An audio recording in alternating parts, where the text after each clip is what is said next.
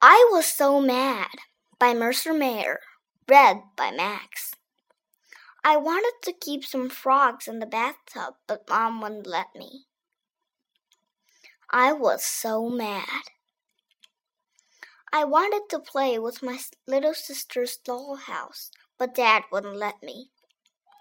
I was so mad. I wanted to play hide and seek in the clean sheets, but Grandma said, No, you can't. I was just so mad. I wanted to water the garden, but Grandpa said, No, you can't.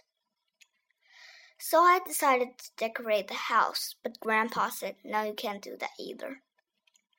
Was I ever mad? Dad said, Why don't you play in the sandbox? I didn't want to do that. Mom said, Why don't you play on the slide? I didn't want to do that either. I was too mad.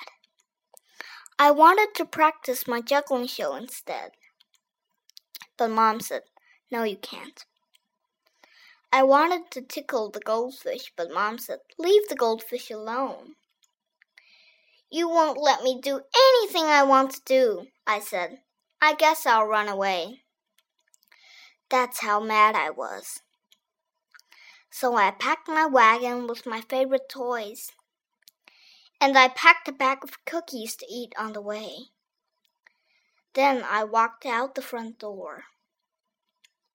But my friends were going to the park to play ball. Can you come too? they asked. And Mom said I could. I will run away tomorrow if I'm still so mad.